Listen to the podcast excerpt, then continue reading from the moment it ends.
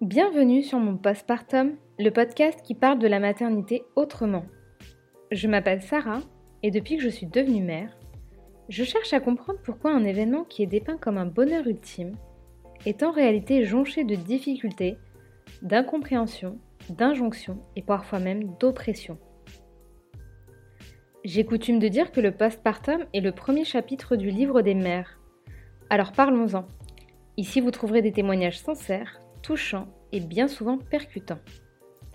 Il y aura également des professionnels avec qui nous pourrons comprendre certains aspects scientifiques, sociaux et politiques de la maternité. Enfin, j'espère qu'à travers cet espace, vous pourrez trouver du soutien, du réconfort et déculpabiliser sur vos doutes. Si vous voulez soutenir mon postpartum, n'hésitez pas à mettre 5 étoiles sur vos applications d'écoute et pourquoi pas à me laisser un commentaire. Ça me ferait très plaisir.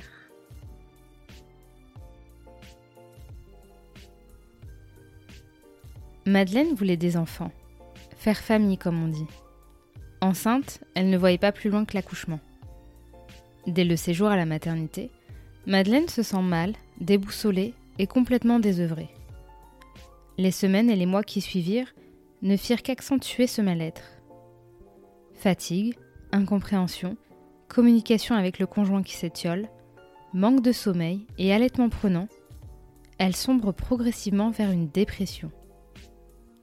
La thérapie lui ouvre une porte de sortie, mais les craintes et les appréhensions ne sont pas loin. Est-il possible d'envisager un second enfant quand on se remet à peine sur les rails? Est-ce réellement une évidence? Salut Madeleine Salut Sarah Bienvenue sur mon postpartum. Merci. Je suis ravie que tu sois là. Merci pour l'invitation. Je vais te laisser te présenter d'abord. Oui, alors euh, donc euh, je suis euh, Madeleine, j'ai bientôt 33 ans. je suis la maman de Félix qui a 3 ans et quelques et bientôt la maman d'un deuxième petit garçon à naître le mois prochain en octobre. Et je suis mariée à Jérémy qui est belge et illustrateur et podcasteur aussi. C'est bien de préciser qu'il est belge. Oui. Euh, du coup, bah, ici, on va parler de maternité, de ta maternité, de tes maternités, euh, puisqu'il y en a une qui, arrive euh, très prochainement. je voulais savoir en amont si toi, tu as toujours su ou voulu être mère? Je pense que je me voyais mère comme une suite logique, on va dire dans l'idée depuis toujours. Je me souviens, euh, ado, euh, en fait déjà enfant, j'aimais m'occuper des petits-enfants. Euh, et ado, je, me disais que je sentais en moi comme un, ouais, une envie de, prendre soin et, hmm. et, je me projetais ça avec la maternité en fait. Après, j'ai rencontré Jérémy et on s'est mariés. Et là, j'ai pas du tout eu envie d'enfant. Quelle raison? Je, je, me disais qu'on était bien comme ça. Et je me suis dit, bon, euh, on verra ça à 30 ans. Euh, on s'est mariés, on avait 25-26. Euh, et je me suis dit, en tout cas, on n'est pas pressé. Parce que moi, là, je me vois pas changer ma vie. C'est... J'avais l'impression d'avoir atteint tout ce que je voulais. J'étais juste bien. franchement, on avait notre petite vie parisienne, nos boulots, on s'épanouissait vraiment. Donc, donc voilà. Après, à 27 ans, j'ai perdu mon papa, qui est décédé après une longue maladie. D'accord. Et, euh, et assez rapidement, donc dans l'année de mes 28 ans, euh, je me suis dit, mais euh, j'ai besoin de construire quelque chose qui va vers la vie. Et ça m'a. En fait, ma sœur, elle a accouché de son troisième. Et les autres naissances de mes neveux n'avaient pas fait ça. Mais celui-là qui est arrivé deux, trois mois après le décès, je me suis dit, ah ouais, mais c'est la vie qui continue. Hmm. Euh, ça a pris ce sens-là pour moi. Et du coup, euh, je me suis dit, ben, je vais. Euh, enfin, ouais, je commence à me sentir prête, donc on en hmm. discute. Alors, moi, Jérémy, il a toujours eu envie d'enfant. Et c'était un peu quand t'es prête, on y va. Mais lui. moi, je suis prêt. Voilà, il, m'a dit. Et ça me, il me disait, ça me dérange pas d'attendre des années. D'accord. Mais il a dit, moi je suis prêt. C'est, il a parlé d'enfants très vite dans notre relation, ça m'a d'ailleurs fait flipper. Euh, mais mais euh, mais voilà, donc je savais que lui, c'était vraiment euh, un peu quand, quand, je voulais quoi. Donc, euh, on a commencé les essais, euh, je me souviens, donc en 2017. Je suis tombée en, euh, en 2016, du coup, 2016. Je suis tombée enceinte un peu plus d'un an plus tard, donc ça a été très difficile comme attente.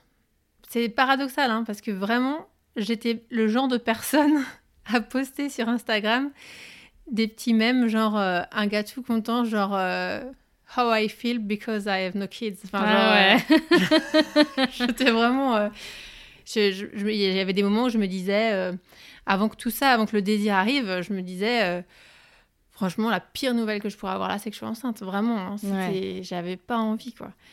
Et donc, c'est trop bizarre le, le shift qu'il peut y avoir à un moment. Ouais, Et tu rentres dans cette envie et ça devient, euh, ça a pris le dessus quoi sur moi. Donc c'est là où je, voilà, c'est pas toujours facile d'expliquer, euh, Bien sûr. c'est pas toujours rationnel, mais euh, mais clairement ça a été un désir très fort et euh, qui venait sans doute voilà dans mon histoire, compenser des choses ou je sais pas. Et, et du coup j'ai très mal vécu cette attente.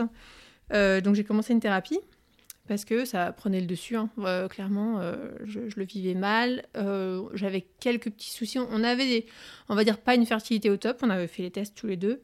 On nous disait que ça devait pas empêcher que ça fonctionne, mais qu'au bout d'un certain temps, on aiderait, Mm. mais que euh, voilà. Et, et en fait, au final, ça a fonctionné naturellement. naturellement. avec alors- du temps, quoi. avec du temps et du coup en euh, j'allais chez l'ostéo tous les mois Mm. pour aider à la mobilité euh, j'avais changé mon alimentation mes produits cosmétiques enfin j'avais du coup été j'étais rentrée dans plein de réflexions que je Mm. regrette pas je me dis des fois c'est C'est un bon levier, quoi. c'est les bonnes choses de toute façon c'est après la suite de la vie à continuer de m'apprendre ça mais quand ça se passe pas comme on aimerait, du coup, ça nous apprend d'autres choses qu'on Ouais. n'aurait pas appris, et c'est tant mieux. Donc maintenant, je vois tout ça positivement, mais à l'époque, euh, je le subissais. Et, hum, et voilà, donc euh, je ne me souviens plus la question. Non, non, mais tu, enfin, tu, je te demandais justement si tu te voyais toujours mère et, Ah oui, et, voilà. enfin, si ça avait été toujours un désir. Et là, tu, tu m'as expliqué Voilà. Mais justement, enfin, euh, est-ce que euh, que ce soit dans ta période où tu te voyais coucouner un bébé, en tout cas prendre soin, et la période où tu t'es dit ah non, no way, est-ce que tu avais une vision déjà de la maternité? Est-ce que ça te parlait? Est-ce que c'était quand même concret? Euh, Qu'est-ce que tu t'imaginais quand tu pensais à toi mère euh, ou aux mères en général? Alors, euh, j'avais beaucoup de neveux, déjà une nièce. Enfin, j'ai une nièce et beaucoup de neveux. Euh, je pense que Félix, c'était le neuvième. Ah oui, quand même. Ouais. Donc il y avait déjà une petite équipe. C'est ça. Alors, j'habite pas proche de ma famille, mais quand même, j'avais été donc plus présente, on va dire. Quand j'étais plus jeune, j'étais encore un peu plus proche. Après, voilà, comme dit, je faisais ma vie à Paris et hmm. les naissances, je les ai suivies de loin. Mais globalement, euh, mes sœurs et ma belle-sœur, j'avais une belle-sœur quand même pour qui ça avait été difficile la grossesse. Mais sinon, euh, mes sœurs, euh, c'était vraiment pas un sujet en fait. Elles étaient tombées enceintes facilement, Hmm. euh, s'étaient remises très vite après l'accouchement, avaient, euh, voilà, j'avais pas vraiment entendu plus que ça de difficultés, ou voilà, j'y avais pas été sensible, mais donc pour moi c'était quelque chose de facile. D'accord. Qui Ouais. coulait de source, Ouais, ouais, euh, ouais, qui ouais. était normal. Donc j'imagine que même dans ton projet bébé, postpartum, matrescence. Ah oui, non, euh, bah, moi, je, Ça faisait pas partie du lexique. je connaissais pas le mot postpartum ni le concept même. C'est-à-dire qu'une fois que le bébé était là, je, je pensais que c'était juste. euh, bah, tout est fini, quoi. Enfin, je veux dire, tout ce qui concerne mon implication euh, physique, euh, de la grossesse, l'accouchement. Enfin, pour moi, la grossesse et l'accouchement, c'était euh, les gros événements. Et après, tout ça, c'était fini et on s'occupait du bébé. C'était merveilleux. Et on passait à la, à la suite, quoi. C'est ça. Et euh, du coup, quelles sont. euh, Enfin, t'as passé une bonne grossesse déjà? Ouais, Ça a très été bien. Ouais, ouais, Ouais. aucun, aucun souci. Et à ce moment-là, est-ce que tu as eu des, des professionnels de santé ou, ou autres qui auraient pu t'alerter sur l'après, sur des choses que tu pouvais éventuellement mettre en place? Est-ce que tu, est-ce que là, avec le recul, tu t'en rends compte? Parce que quand on est enceinte, on est euh, sous hormones, dans un nuage, on écoute euh, à, moitié. Mes collègues, Mais voilà. mes collègues me disaient, euh, me faisaient comprendre que je planais un peu. Ouais. Parce que j'étais pas mal sur Instagram et je euh, voyais par exemple des nanas qui faisaient genre leur fitness pendant que l'enfant prend le bain. Euh, et, je trouvais ça génial.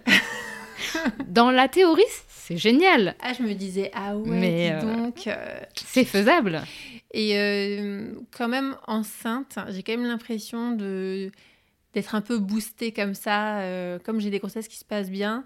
Et je enfin, surtout la première grossesse, c'était tellement. euh, J'étais tellement contente que ça ait marché, tellement contente de Mm. porter la vie, que euh, j'étais un peu euphorique. Ouais. Et donc, euh, je pouvais pas penser à quoi que ce soit de négatif. Tout était génial. Et il n'y a aucune personne de ton entourage qui a essayé de te, de te faire part de son expérience? Peut-être une, une mère qui, qui t'aurait dit voilà, prends garde sans forcément te délivrer Si, un- le musée des horreurs. Mais Bah ouais, j'avais surtout une collègue, effectivement, pour qui ça avait été difficile. Euh, mais dans ces cas-là, on le prend comme une info. euh, genre, c'est son histoire à ça. elle et moi, je vais gérer. C'est ça. euh, C'est bah, horrible, hein, mais Après, les hormones. voilà, c'est ça. euh. Et je pense qu'il y avait. Je le vois parce que certains parlent du déni de la nullipare, c'est-à-dire. je le vois, celles qui attendent leur premier, elles, elles veulent rien qu'on leur dise de difficile ou, ou tout ça, parce que ça leur fait peur. Parce que, euh, voilà, c'est ça. C'est vrai que déjà, tomber enceinte pour la première fois et euh, accoucher, c'est rentrer dans un monde qu'on ne connaît pas du tout. Donc, je trouvais déjà ça quand même assez vertigineux.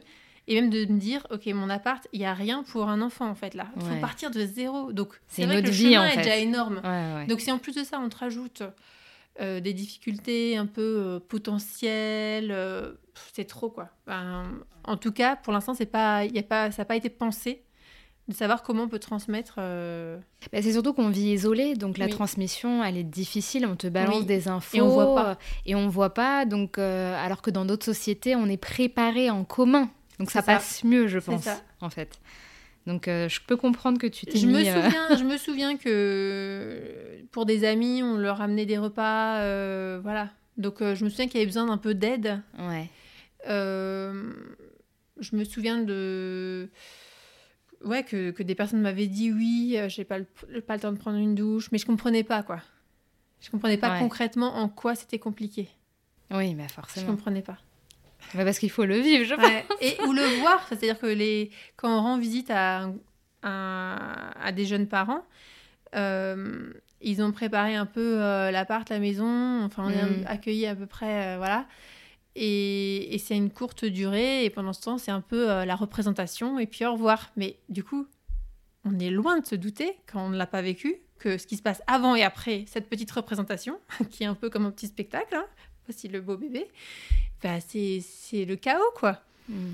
Et, et du coup, voilà, moi, j'avais jamais vu euh, vraiment la vie de, de jeunes parents euh, d'un bébé de 0 à 3 mois, quoi, par exemple. Ouais.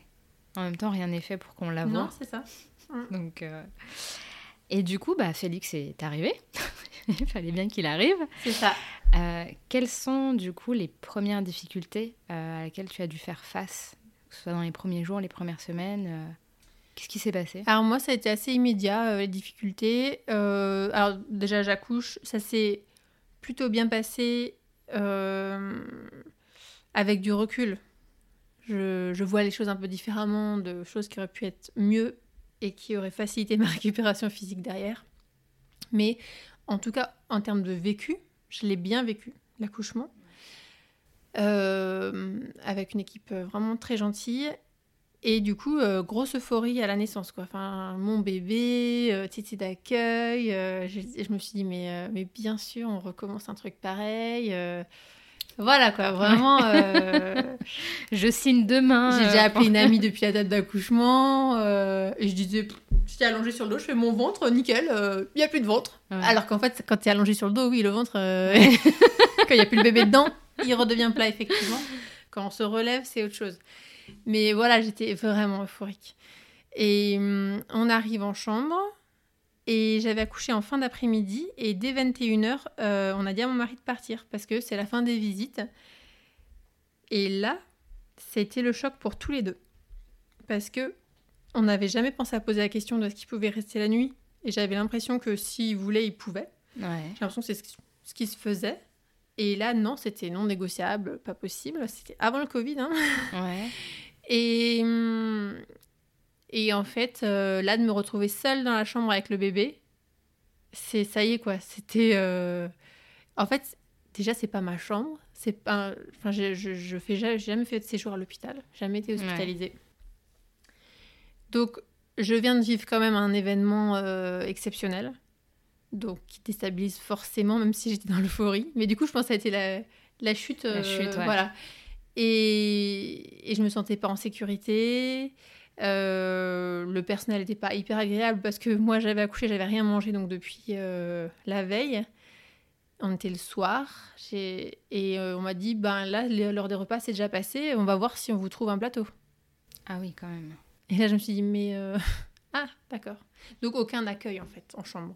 c'était il n'y avait aucune sage-femme, aucune si mais elles n'avaient rien à faire. Je pense que c'était peut-être le changement d'équipe et puis c'était enfin ouais, j'ai pas été accueillie dans le sens, euh, voilà comment ça va se passer. Euh, personne m'a dit que je pouvais prendre une douche ou, enfin, je m'étais pas encore levée. Enfin, c'était en vrai, je venais juste d'accoucher.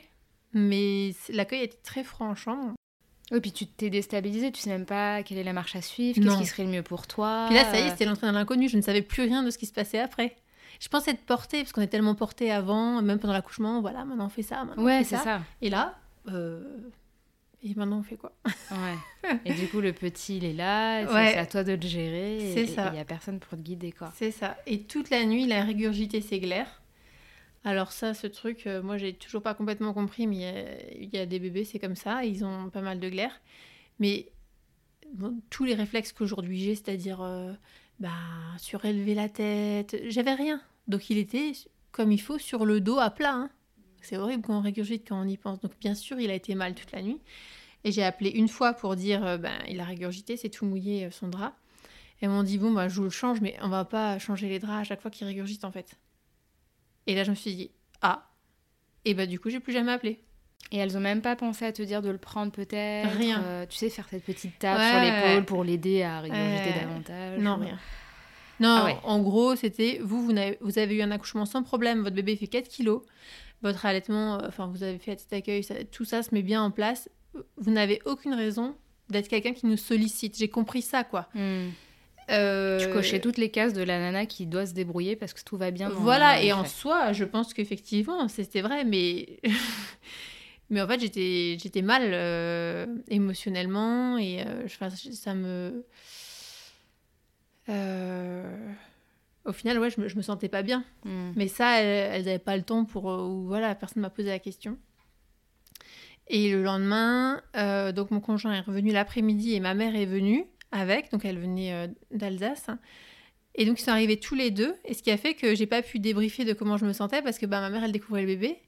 Moi j'étais contente de retrouver Jérémy aussi, et du coup, bah, ça a été le, en fait tout ça, ça a été le début de, bah je pense sur moi, bah ouais, bah, qu'est-ce que je vais, comment je pourrais concevoir dire autre chose que bah, c'est super Parce que bah oui, il y a Parce qu'on ne laisse même pas la place de le dire. Bah ouais. Et puis c'est vrai que concrètement, j'avais en fait j'avais rien sur quoi me raccrocher que ça allait pas. À part, c'était bah pas, c'était abstrait pour les gens en fait. Ouais, c'est ça. Je, finalement, c'était tout dans ma tête. C'était que je me sentais pas bien, que j'avais eu peur toute la nuit, euh, que j'avais pas fermé l'œil. Et ça, après aussi, je me dis, ben c'est ça, être parent, on dort pas, ok. Euh, les régurgitations, c'est pas quelque chose de grave. Tout ça, c'est vrai. Mais, sur le moment, cumulé à tout le reste. Voilà, c'est ça.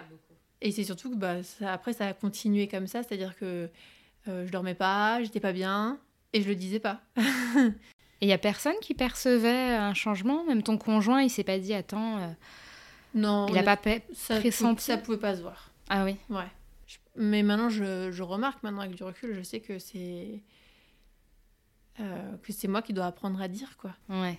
Puis on a de grosses capacités euh, d'intériorisation, je ah pense. Ouais, et de, pareil, de représentation.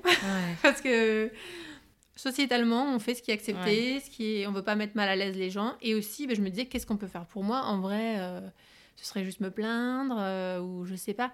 Non, mais aujourd'hui, je me dirais, bah allez, on pleure un bon coup. On accepte, en fait. Ouais, c'est ça. Mais est-ce que c'est parce qu'aussi tu t'es dit, je vais leur dire, mais est-ce qu'ils vont réussir à répondre à, mon besoin? Ouais. Parce qu'il y a aussi ce truc, est-ce qu'on se sent assez sécure pour se livrer aux autres? Clairement, euh, ouais, il n'y avait pas, il y avait pas l'espace. Et je, on se fie aussi à des petites autres choses, c'est-à-dire que je faisais d'autres demandes et vu le retour que j'avais, je me disais, mais je vais pas aller plus loin. Ouais. Là, c'est déjà trop, quoi. Par exemple, personne venait voir ma cicatrice euh, je me suis retrouvée, en fait, au bout de 24 heures après mon accouchement, toujours dans la blouse d'accouchement avec du sang et tout. Ah oui, quand même, là. Mais c'est-à-dire que j'avais pas.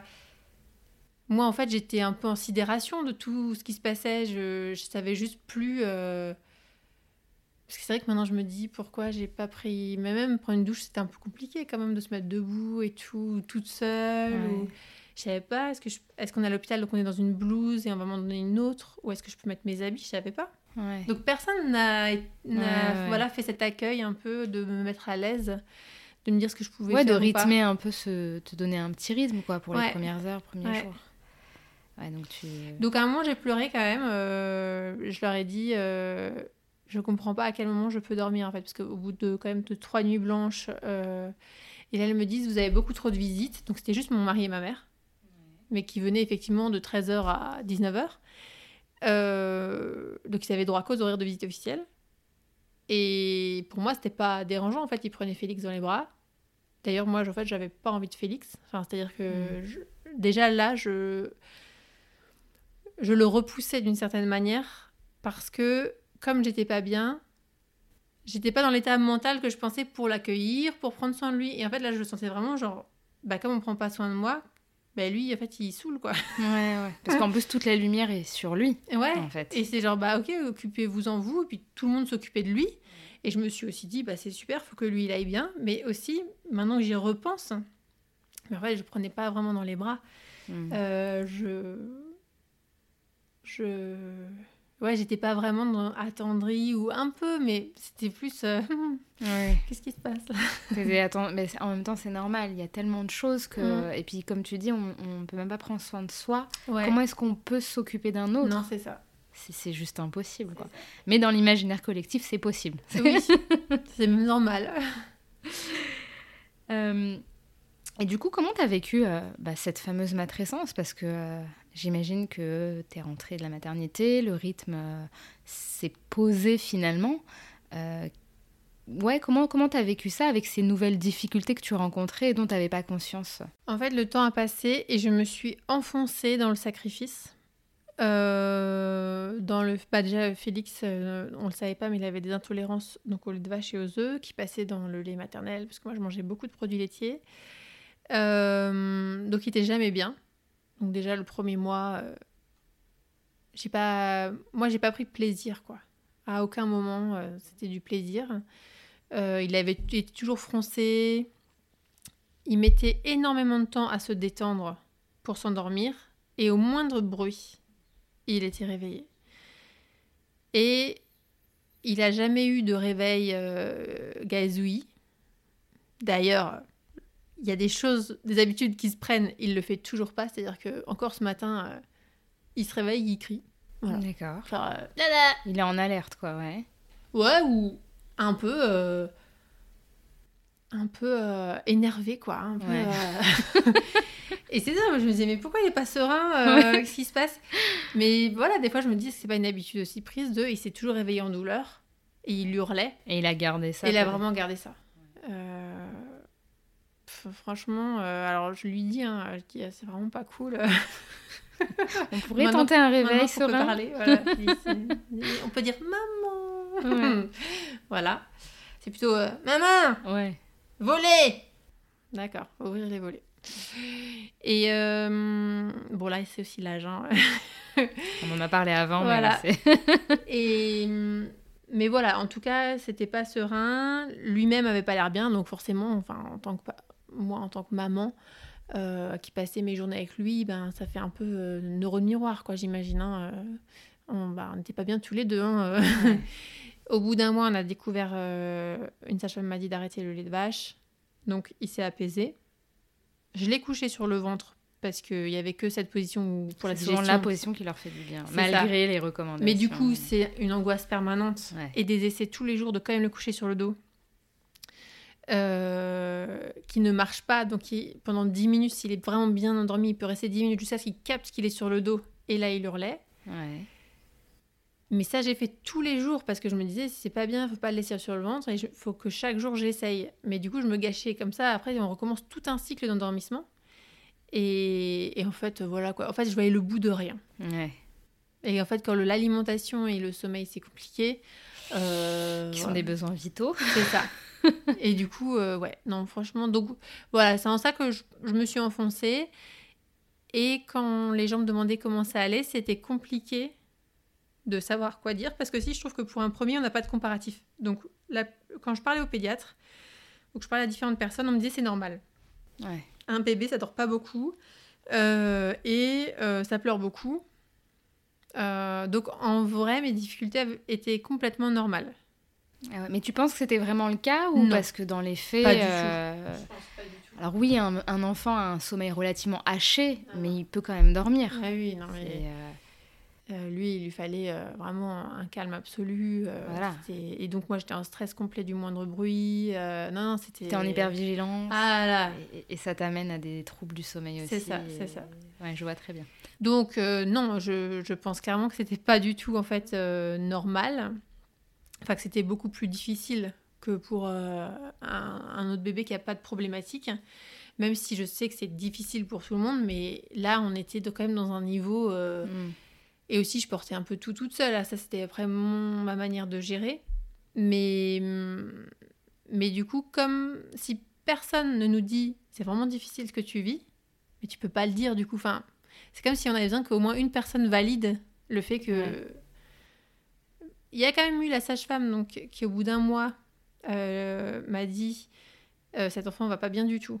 D'accord. Euh, faut revoir toute votre alimentation. Là, il y a un souci de digestion. Et elle a dit vous êtes à la limite d'aller aux urgences. Franchement, j'ai fondu en larmes, mais de soulagement que quelqu'un voit. et- Admettre et qu'il y avait vraiment. euh, ouais. C'est ça. Il fallait Et- la validation d'autrui en fait. Ouais, ouais. Ouais. Et là, elle me regarde et elle dit il y a un bébé qui va mal, c'est une maman qui va mal aussi. Enfin, bon, voilà. Donc là, elle m'a fait bien chialer. Ouais. mais c'est le seul moment où quelqu'un m'a dit quelque chose comme ça. Et waouh, ça fait un bien fou. ouais, Et en fait, si on était entouré comme ça, de compréhension, ouais. euh, de reconnaissance de ce qu'on vit, mais ça changerait tout. Les difficultés pourraient être les mêmes et on les vivrait différemment. Bah oui, parce que tu serais mieux préparé et puis finalement la difficulté qui est divisée sur plusieurs personnes, elle ça. paraît moins lourde. Quoi. Et tu deviens légitime à demander de l'aide. Ouais. Mais justement, parce que tu dis que tu as beaucoup de neveux, de nièces, euh, voilà, tu as déjà gravité avec des mamans. Ouais. À ce moment-là, il n'y en a aucune qui s'est dit bon, Madeleine, elle est rentrée dans la team, on peut peut-être lui dire la vérité. Il y a personne qui. Non, parce qu'elles l'ont pas, bi- elles l'ont pas mal vécu. Ah, Donc pour elles, après coup, tu t'es rendu compte qu'elles, elles avaient, elles Oui, pas oui. été dans le tabou, c'était vraiment que ça allait. Ouais, plutôt. J'avais quand même une sœur avec qui, euh, que j'appelais, euh, bah, enfin, en pleurs et en lui disant, euh, j'aurais pas, j'aurais pas dû être mère. J'ai fait vraiment une erreur. Euh, elle, elle, elle a été vraiment hyper compréhensive et elle a dit que clairement c'était des, des mois super difficiles, euh, que on s'oubliait et tout ça. Donc quand même, moi j'ai eu de la compréhension, mais euh, voilà, ça, après ça, ça, ça a continué. euh, je- on, on va dire que j'étais du coup plutôt fataliste. Hmm. Genre bah ouais, c'est vraiment. Ça va être ça tout le temps en fait. J'ai j'ai quand même, ouais, j'ai repris contact. Je trouve que, je sais pas si toi ça fait pareil, mais c'est une période où on se rapproche de personnes dont on était lo- éloigné et d'autres, on s'éloigne euh, juste parce qu'on Mm. n'a pas eu le même vécu, donc on se comprend pas complètement. Et par contre, j'ai eu des copines bah, qui ont, on se parlait plus trop, mais qui ont été hyper soutenantes parce qu'elles avaient eu des difficultés. Elles ont perçu. Celles qui ont eu elles- les signes en Voilà. fait. et euh, là, j'ai eu des petits coups de fil vraiment super sympas, enfin qui m'ont fait du bien. Mais euh, je c'était difficile de se trouver un temps pour un coup de fil, quoi. Ouais, même ça. Ouais, fait. voilà. Et puis même juste l'espace mental, en fait, de s'autoriser à se faire une pause ou, ou alors c'était vraiment voilà Jérémy était avec Félix moi je partais faire une course j'appelais la copine sur le chemin enfin il y a un moment il n'y a plus de break quoi Ouais.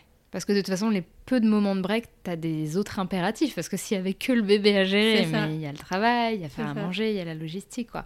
Mais justement, ton conjoint qui, qui vit avec toi à ce moment-là, Ouais. il voit pas que tu t'enfonces, qu'il y a un truc qui...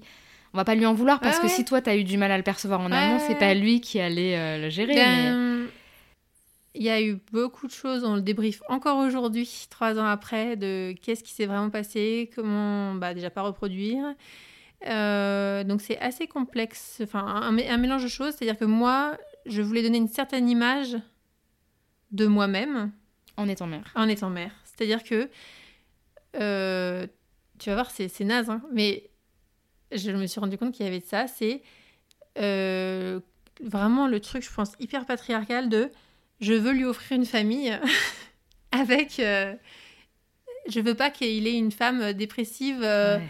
euh, qui se lave pas, et qui est déprimée et, C'est horrible. Hein, et qui râle de son bébé. Enfin, Ouais. Pour moi, c'était pas possible de lui donner cette image-là. Ouais, Donc déjà, barrière. Pour vraiment être honnête. Il fallait garder le cap en fait. Et donc, je me maquillais tous les jours. Euh, un petit effort, euh, voilà. De Mais ça, c'est des choses que tu avais vestimentaire. enfin, Inconsciente, qui étaient très inconscientes, que tu avais assimilées, bah, j'imagine, euh, étant plus jeune, et puis Ouais. avec tout ce qu'on nous Ah, j'ai matraque. pas. C'est vraiment en, en analysant après, quoi. Je me suis Ouais. dit, c'était ça.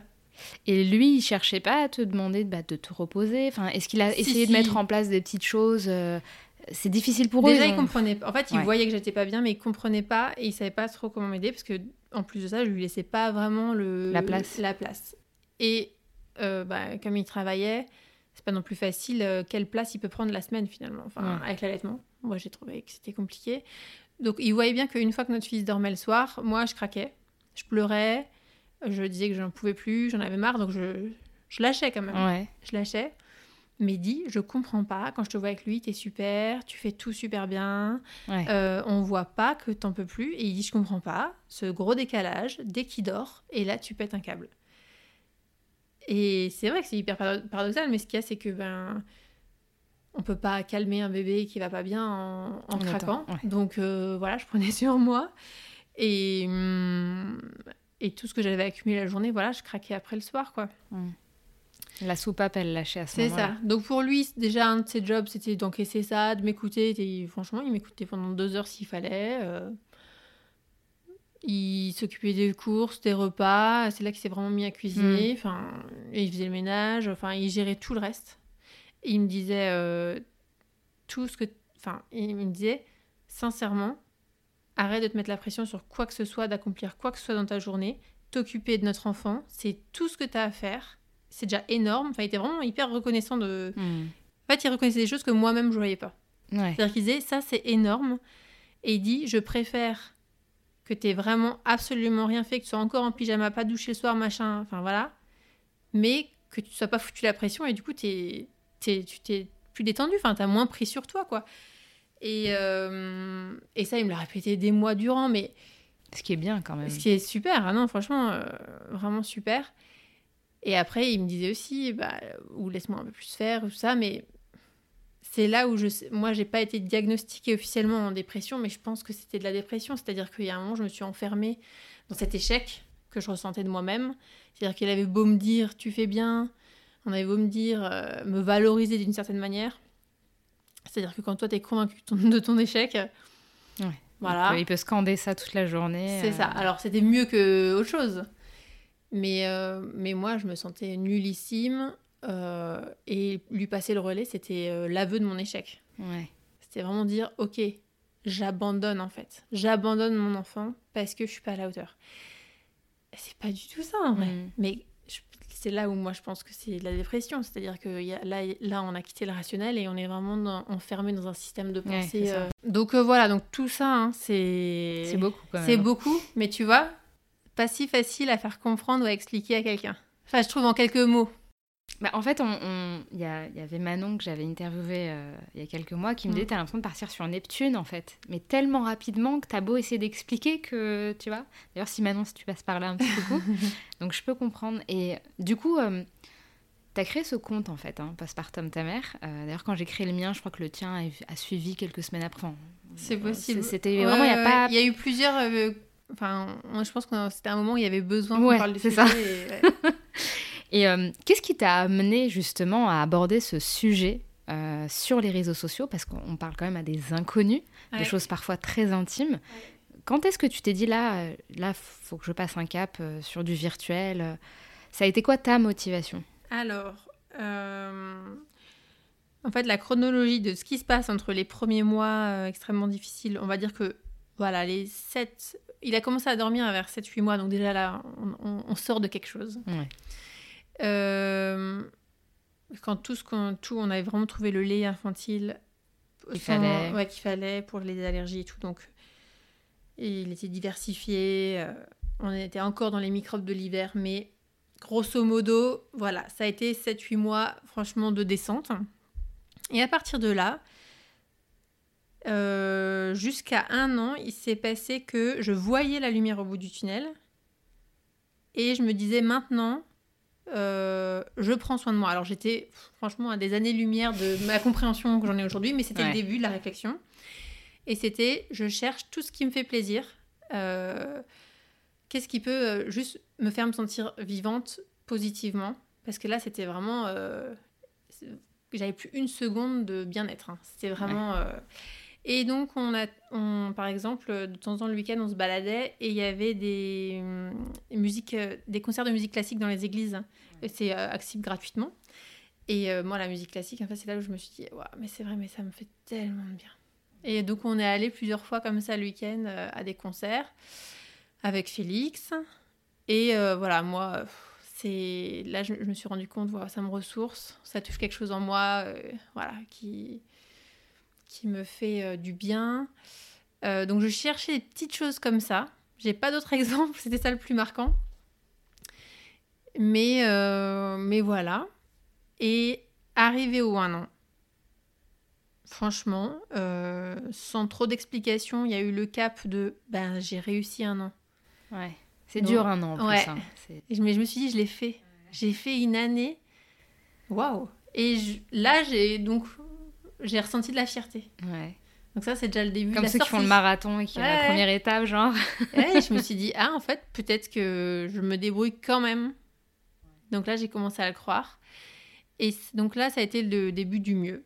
Un an, pour moi, c'était le cap. Et on est parti à Barcelone euh, tous les trois. Et on rejoignait ma sœur et ma mère qui avaient loué autre chose. Et nous, on s'était pris notre petit logement pour être vraiment indépendants et, tranquille avec notre bébé. Euh, et ça s'est hyper bien passé. C'était vraiment super. J'ai eu de nouveau de la joie. Euh, et en fait, sur la plage, Félix, euh, et c'est toujours le cas aujourd'hui, euh, ça me donne envie de vivre au bord de la mer, sincèrement. C'est-à-dire que lui, 4 à 5 heures durant, il joue avec le sable. Et il ne demande plus rien. il s'est endormi sur moi, ce qu'il a jamais fait. voilà. Je ah, la mer, ça Je l'ai promené dans l'eau, il s'est endormi carrément dans mes bras dans l'eau. Enfin, j'étais là, ah ouais, hein, on a ce niveau-là de facilité. Ouais. Et en fait, bah, là, ça, a, ça a commencé à me réconcilier avec euh, Ah, je suis pas si nulle, j'arrive à faire des choses, mon bébé il arrive à se détendre avec moi. Euh... Puis il gagne en autonomie, mine de ouais, voilà. C'est pas encore ça, mais on est loin du nourrisson qui. C'est ça. Qui, qui est accroché à nous. Et puis c'est l'été qui arrivait. Euh, donc on sortait voilà, des longs mois d'hiver. Et à 15 mois, je me dis, euh, j'ai quand même pas compris là tout ce que je viens de vivre. Mhm. Et puis j'étais bien sûr encore marquée hein, de tout ça. Et je pensais encore être la seule hein, à vivre. Euh, à vivre. Euh, je pensais être la seule à vivre aussi mal les choses et je culpabilisais du coup énormément. Hein. Je me sentais quand même super nulle de me dire j'ai pas profité de la période bébé et tout ça. Donc je vais voir une psy. Et je commence une thérapie et euh, là, voilà, les vannes s'ouvrent. Enfin, je pleure énormément. Euh, et elle me dit, mais pourquoi vous n'avez pas consulté avant? Enfin, là, 15 mois comme ça, c'est pas possible. et là, voilà, quelqu'un d'autre, un professionnel, me, me, dit, me fait un retour et me dit, euh, bah non, mais ça va pas du tout, en fait. Mmh. vous avez besoin d'aide. Et là, je me dis, ah bah... Personne me l'a dit. Bah, c'est ça. Et qui aurait pu me le dire en même temps? Voilà, c'est pas facile. Et pourtant, j'étais allée voir une psy pendant toute ma grossesse. Ah oui Et elle t'a pas alerté Non, mais euh, j'y suis pas retournée une fois que Félix était né. D'accord. C'est en ça que c'est pas si facile à comprendre euh, dans quoi j'étais tellement mal que. En fait, quand on sait pas mettre de mots sur ce qu'on vit, c'est un peu compliqué. Il a fallu que je sorte la tête de l'eau pour me dire euh, Ok, voilà, maintenant on va analyser. Ouais. Mais je, je trouve ça même encore aujourd'hui difficile de faire une thérapie pour quelque chose qui est en train de se passer. Pour moi, c'est plus facile. Après Après. Ouais. Parce que tu, peux regarder euh, derrière toi, en fait. C'est ça. Et analyser, ouais. C'est ça. Et, euh, et, là, en fait, euh, je comprends, en fait, que... Enfin, j'évalue mieux ce que j'ai vécu. Je commence à comprendre que je suis pas la seule, enfin que c'est vrai c'est plus courant qu'on pense. C'est ça. Et moi, euh, mine de rien, sur Instagram, c'était pas mal les comptes anglo-saxons avec des mèmes euh, rigolos, euh, du sarcasme, qui m'avaient beaucoup fait de bien, j'avais beaucoup aimé. Et je me suis dit, ah, je vais créer un compte comme ça, où je vais ouais, parler de. Ouais, un peu. à la fois donner des informations, mais aussi à la fois faire relativiser sur ce qu'on vit. À la base, un peu ça l'idée. Et je voulais aussi créer une box euh, Ouais. postpartum, parce que maintenant il y en a plein. À l'époque, il n'y en avait pas. Et je me disais, ouais, ce serait un cadeau à offrir et tout Ouais. ça. Enfin, je me suis dit, ouais, je me lance. Mais alors, euh, je suis pas du tout entrepreneur en fait. Euh, mon conjoint est entrepreneur, mais moi, pas du tout. Mais euh, il n'empêche que lui, il trouvait chouette mes idées. Ouais. On a réfléchi à un nom. voilà, donc un jour, je me lance. Et, et en fait, le compte a juste été ce que, enfin, ce que j'avais sur le cœur de dire. Et puis, le retour a été tellement fort tout de suite que je me suis dit, Mm. ah mais c'est énorme. En fait, c'est un truc de fou. À quel point personne ne dit rien. Et c'était euh, et ça m'a boosté encore plus. Et je me suis Tu dit, euh, ouais. ah non, mais il y a trop quelque chose à faire. Et donc, j'ai continué à partager finalement mes réflexions. Et euh, au début, dans ma bio, il y avait marqué humour. Et alors, j'en fais un peu, mais au final, j'aime beaucoup l'humour, mais je suis pas si forte que ça pour en faire. et, euh, et voilà. Et, et je voulais, quand j'avais choisi le nom, je voulais pas un nom. euh, C'est marrant parce qu'il y, a un- il y a un compte qui s'appelle Take Care Maman, mais au début j'avais pensé à ce nom-là, Ouais. des, des trucs un peu. euh, mais je me suis dit non, faut que ça dénote un peu, juste parce que quand t'es en postpartum, ça, ça clair. arrache un peu quoi. Ouais, c'est clair. et, et du coup, je voulais un nom qui, qui fasse transparaître ça. ouais. Donc, Bah, c'est vrai euh, que postpartum, ta mère, euh, c'est de la révolte, quoi. c'est- Ouais, c'est ça. Au final, je suis pas quelqu'un de vénère, tu vois. Mais euh, il y a aussi que j'ai une apparence et un- une, une attitude de, manière générale qui correspond pas à mon caractère euh, complètement. C'est-à-dire que je suis b- beaucoup plus vénère euh, en vrai Ouais. que ce que je laisse. Qu'est-ce que tu me euh, laisses transparaître voilà, c'est ça. Mais euh, et donc j'ai fait ça euh, en fait pas mal en parallèle de la thérapie. Et je trouve d'ailleurs que la thérapie en fait fait tellement avancer sur les réflexions que enfin pour moi c'était un super complément de continuer d'avancer mes réflexions euh, personnelles. Et j'ai remarqué quand j'ai arrêté la thérapie que j'étais moins inspirée. Pour le compte. Pour le compte, euh, hein. ouais. C'est intéressant je trouve de, de voir que euh, à quel point en fait quand quelqu'un te stimule et à- te pousse dans tes réflexions euh, c'est une vraie richesse dans la tête comme ça de d'a- bon, c'est un- Puis ça t'éclaire, en c'est fait. le but hein. Heureusement. voilà, d'être éclairé et progresser. Mais donc voilà la, la genèse euh, de Postpartum ta mère et, et finalement euh, ça n'a pas du tout été un projet entrepreneurial. euh. Ouais. Mais c'est déjà bien. Mais ouais, moi, je- C'est fou, hein. Ça m'épanouit personnellement énormément juste d'animer euh, le contenu quoi. Ouais, ouais. Et de toute façon, euh, à chaque fois, tu poses des réflexions qui sont hyper intéressantes, qui parfois te dénotent un peu. Ouais, c'est- assumé. j'essaye. puis, euh, Euh, de... Je suis pas là pour dire des choses qui se disent déjà. Ouais. Donc ce qui me plaît c'est de dire attendez les gars. ça on le dit pas hein. Ouais, ouais. Mais il faut le dire. Faut le dire. voilà c'est ça, c'est exactement ça. Et à ce moment-là, parce que tu dis que tu as, fait une thérapie, que ça t'a fait avancer, euh, le compte te fait du bien, parce que voilà, il y a une espèce d'armée qui se fait, de sororité et tout. Euh, Est-ce que tu penses déjà au deuxième enfant? Est-ce que c'était une envie de base d'avoir plusieurs enfants? Alors, euh, quand j'ai consulté la psy pour la première fois, la première chose que je lui dis, c'est dans l'idée, j'aimerais bien un autre enfant, mais c'est carrément impossible pour moi. Ce serait comme signer mon arrêt de mort. Enfin, je, c'est le grand impossible à cause de ce que j'ai vécu. Et en même temps, je me dis, bah, comment je vais continuer Du coup, enfin, où est-ce que j'en suis? Enfin, j'étais paumée totale. Il y en a qui naviguent. Ouais, ouais. Et puis clairement, euh, c'était pas le moment de se poser la question d'un deuxième, mais je- c'est juste que je voyais que je j'arrivais plus à me projeter finalement dans le Ouais, futur. c'est ça. Parce que t'en as qui, qui se disent, bon, j'en aurai un, mais je me Ouais. laisse le temps, ou alors c'est hors de question Ouais. pour le deuxième et on Ouais. n'en discute plus. Donc, euh, Et en fait, bah, c'est ce qui s'est passé après, c'est-à-dire que donc la psy, elle, a- elle est pas du tout restée sur cette question-là, qui n'était pas du tout le, le problème euh, à résoudre. ouais. Donc on s'est éloigné de cette question. Et moi, au fur et à mesure de mes cheminements, je me suis dit, euh, en fait, je vais pas faire un deuxième enfant. Euh, Juste pour répondre à une norme. Enfin, tu. Ouais, en tout cas, je me suis, je me suis ouais, enfin autorisée à me dire, bah, la suite, ça peut être qu'on est très bien comme ça. Ouais. Et que justement, je vais déjà essayer de trouver un équilibre et que, euh, effectivement, euh, ma santé mentale a été euh, bien atteinte là. Que c'est quelque chose euh, qui arrive, qui arrive pas à tout le monde, mais que je dois prendre en compte envers moi-même et de me dire est-ce que je suis capable de, de- de le refaire une- une seconde fois. Donc, on va dire que tout ça m'a amené à plus de réalisme, de plus de clairvoyance sur qui je suis, ce que je suis capable, Euh, donc j'ai appris à mieux me connaître et euh, ça m'a soulagée d'arrêter de penser au deuxième. Mm. Parce que finalement, c'est nouveau cette pression de... Et, et je le vois aussi sur les réseaux sociaux, toutes celles qui dans la première année se disent oh là là, non, surtout pas un deuxième, ou euh, et qui se posent la question.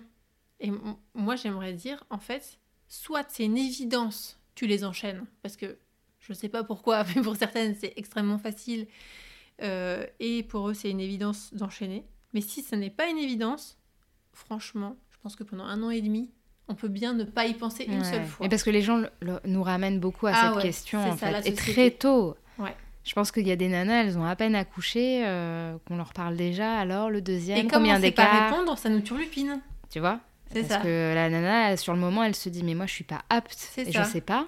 Mais en même temps, je vais pas dire non. Et puis, tu vois Et Voilà. ça reste quand même. C'est ça. Et je trouve que. Je vais pas faire un post là-dessus parce que je pense que je peux pas en faire une norme de dire euh, n'y pensez pas pendant un an, un an et demi. Je veux dire, je- je- mais, mais c'est ce que je pense, c'est que si c'est pas une évidence, franchement, c'est ok de pas savoir répondre à la question Ouais. Et de se laisser le temps. et de se laisser vraiment le temps. Et je dis un an, un an et demi, mais ça peut être, euh, voilà, deux, trois ans. euh, Mm. Je veux dire, oui, autant qu'on veut en vrai. Ouais. Mais j'aimerais instaurer un minimum de on ne panique pas, tu vois. Ouais. On panique pas euh, trop vite.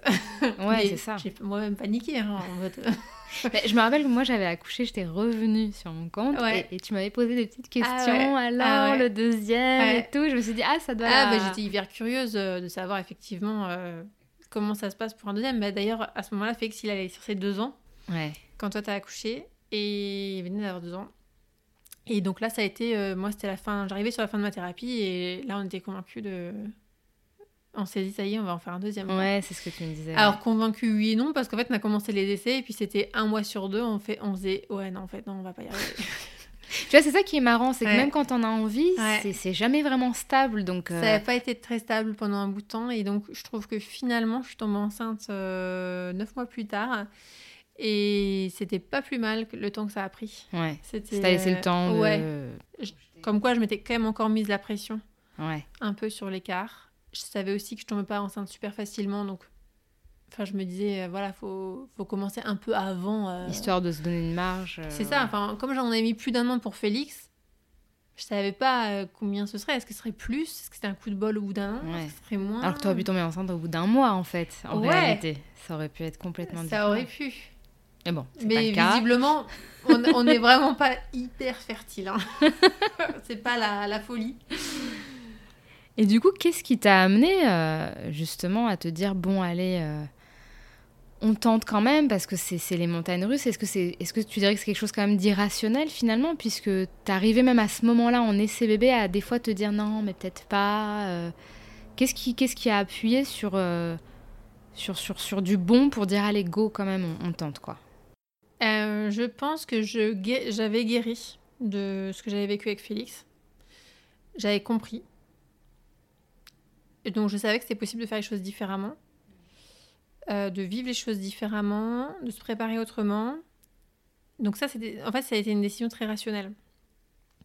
Ça aussi, c'était aussi le fait que euh, Félix avait été, pour nous, compliqué sans que voilà, il y ait une vraie pathologie Mm. ou quelque chose. Mais pour nous, ça avait, enfin, c'était vraiment compliqué. Et euh, je nous voyais du coup avec une grosse emphase sur lui et avec ce désir d'avoir euh, ouais, un, un autre euh, Ouais. frère ou sœur. Quoi. Enfin, c'était... Qu'il y ait une fratrie, qu'il y ait Ouais, autre chose, ça, tenter une autre expérience. De partager avec encore quelqu'un d'autre, notre famille, notre vie de famille. Mais à la fois, je me disais aussi que si ça marchait pas, j'étais très contente, euh, satisfaite et comblée avec Félix. Mhm. Donc ça n'a pas été un besoin impérieux Ouais. comme ça a été Félix. Et ça, ça m'a fait du bien. Et je vais tenter une petite comparaison. C'est comme l'amour passionnel. Je veux dire, quand on est jeune, après, il y en a, ils restent toute leur vie avec leur amour-passion. hein. Mais pour moi, de mon expérience, l'amour-passion, c'était un peu destructeur. Ouais. Et après, il y a l'amour avec la raison. On se dit, j'écoute mon cœur et je fais travailler ma tête aussi. Ouais. Et je me dis, et là, c'était, franchement, ce deuxième, c'est ça. Ouais, c'est plus construit, plus réfléchi. Il y a le euh, désir. et il y a la tête. Et j'ai associé les deux. Euh, Félix, j'ai pas associé les deux. Ouais.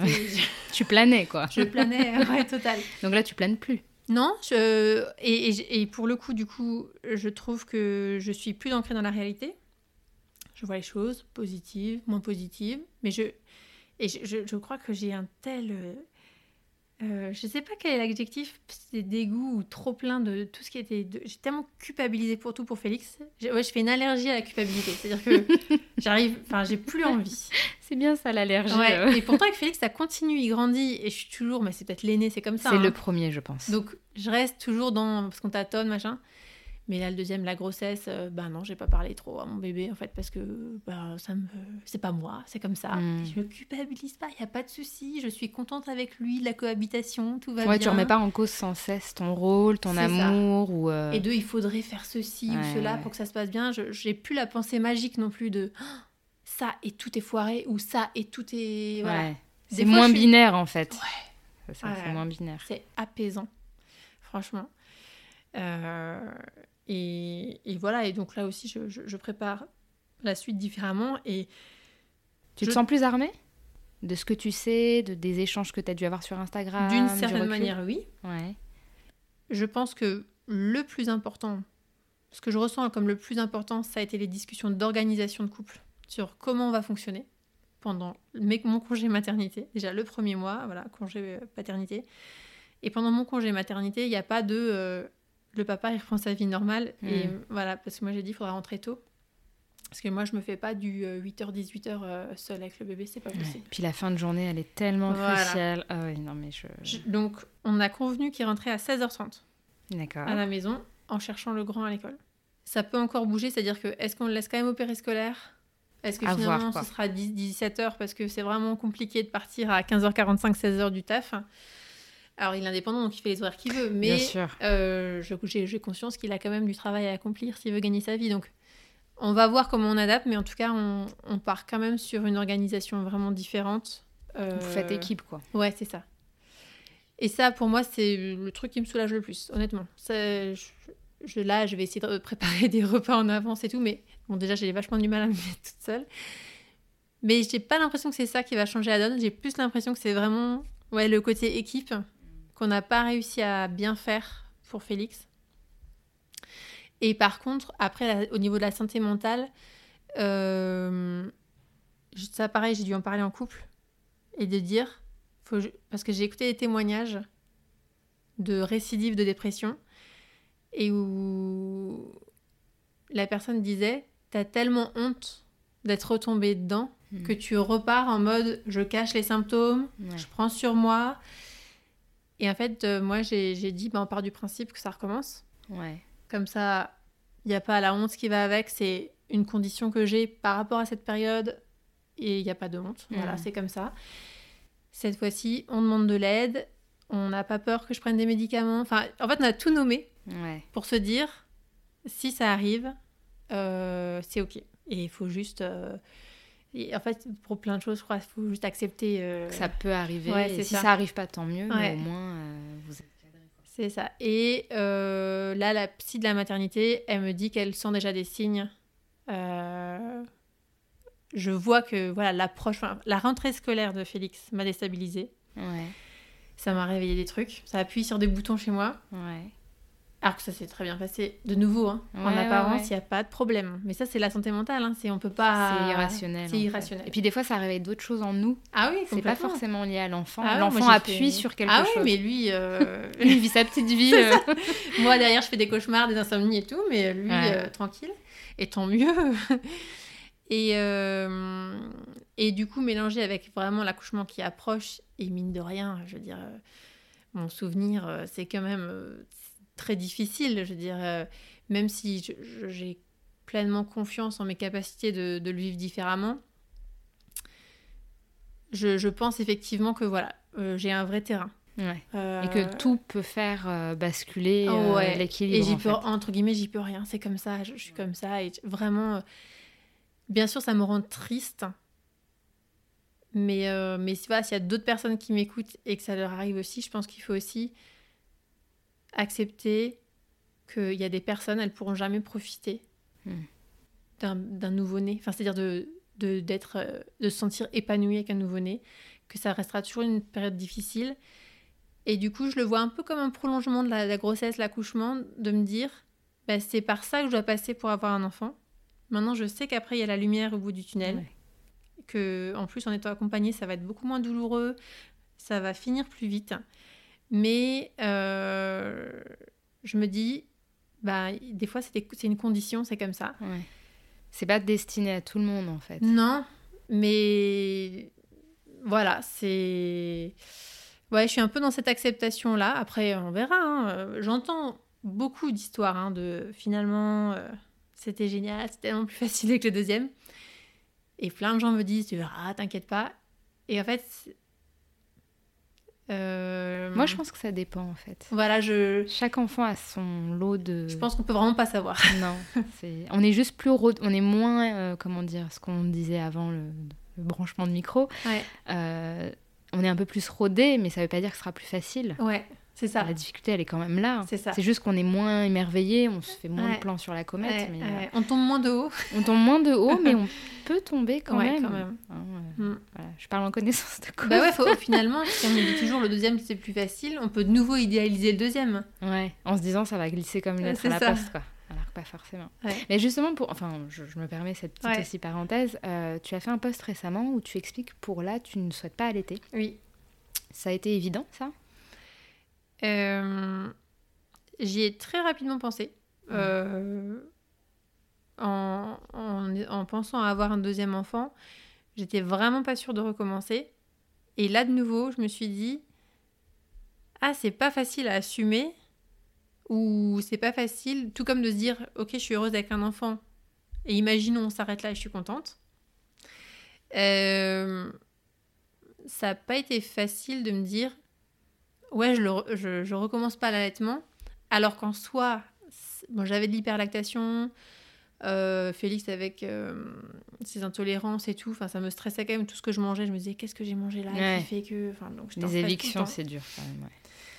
Et que du coup, avec un enfant qui a un estomac fragile, ben, dès qu'on mange même des poireaux, des lentilles, euh, voilà, ça peut déjà faire son effet. Donc, moi, je me posais des questions. Après, on n'ose plus rien manger. Voilà, donc. euh, Et puis c'est pas la période où t'as as besoin d'un régime, au contraire. C'est ça. Et pareil aussi, quand on se sent pas bien, on se dit, mais euh, quel médicament je peux prendre Enfin, et en fait, on, on entre dans un truc où on, mange pas bien, on se soigne pas bien. euh, Tout tourne autour de nous, en fait, Ouais, et de notre allaitement. c'est ça. Et euh, voilà, moi, ça, ça a pris trop de place. Ouais. Et avec mon conjoint, on n'arrivait pas à, à bien se répartir les choses. Félix était au sein non-stop. Lui, il, il disait, mais je- j'arrive pas à prendre ma place. Euh, Donc moi, j'entends des couples qui disent que ça leur pose pas de problème. Ils arrivent à s'organiser. Nous, c'est clairement... Oui, c'est propre à chacun. en Ouais, fait. voilà.